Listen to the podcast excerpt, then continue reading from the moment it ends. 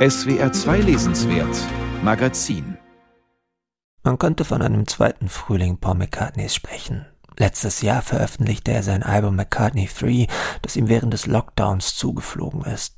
Vor kurzem erschien eine luxuriöse Jubiläumsedition des Let It Be Albums. Ende November konnte man die lang ersehnte Beatles-Dokumentation von Peter Jackson bei Disney Plus sehen. Begleitend dazu liegt in den Buchhandlungen ein dicker Bildband.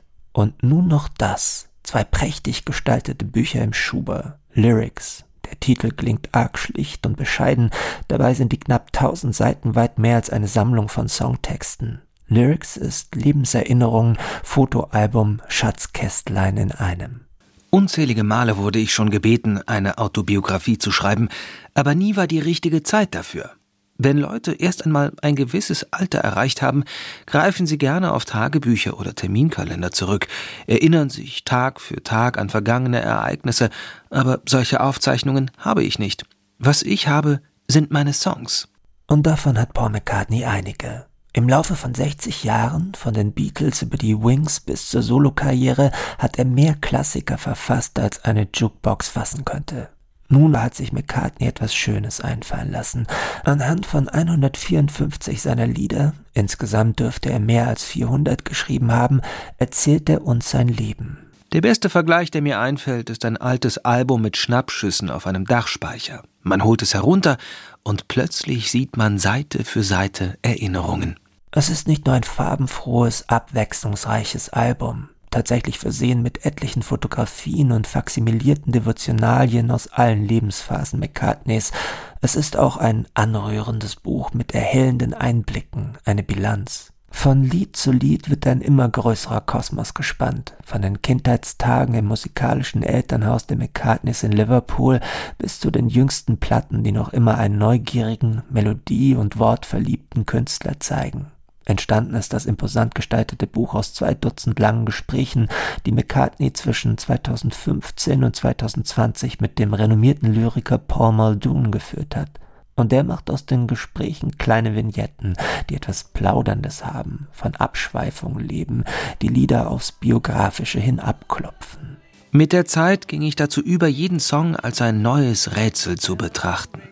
Er beleuchtet etwas, das in einem bestimmten Moment meines Lebens wichtig war, auch wenn die Bedeutung nicht immer auf der Hand liegt.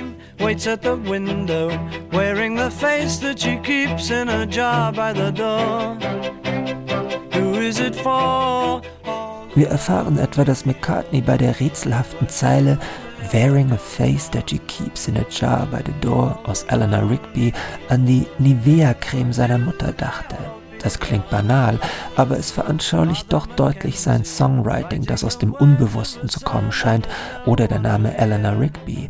Er könnte, schreibt McCartney, auf einem Grabstein des Friedhofs der St. Peter Church in Woolton gestanden haben, wo er des Öfteren mit John Lennon spazieren ging und über die Zukunft philosophierte.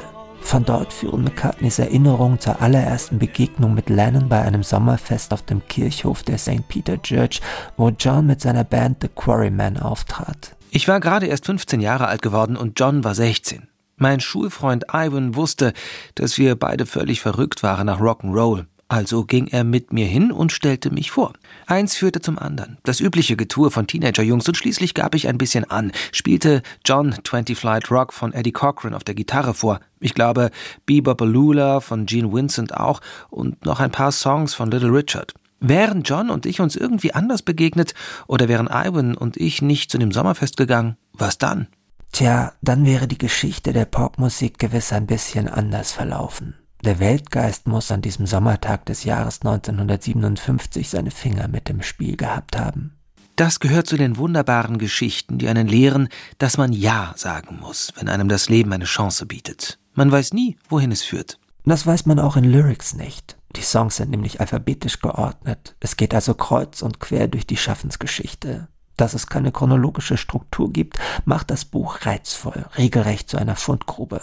Man kann lesend und schauend hin und her springen, bei Lieblingssongs Halt machen, nachgucken, in welchem Kontext sie entstanden sind und wohin McCartney die Assoziation führen, die einzelne Textzeilen hervorrufen. So erfahren wir, dass bei den frühen Beatles-Stücken zwei Maximen galten. Nicht nur ließen John und Paul sich von allem und noch dem Alltäglichsten inspirieren, die Lieder mussten zudem unbedingt catchy sein.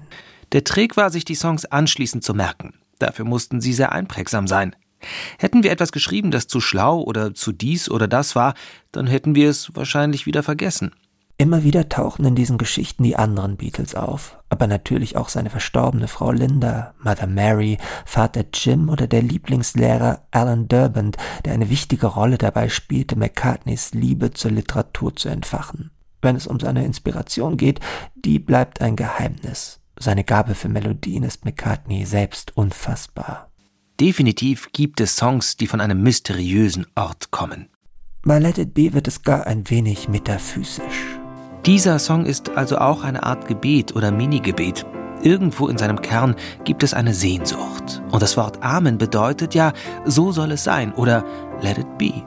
When I find myself in times of trouble, Mother Mary comes to me, speaking words of wisdom, let it be.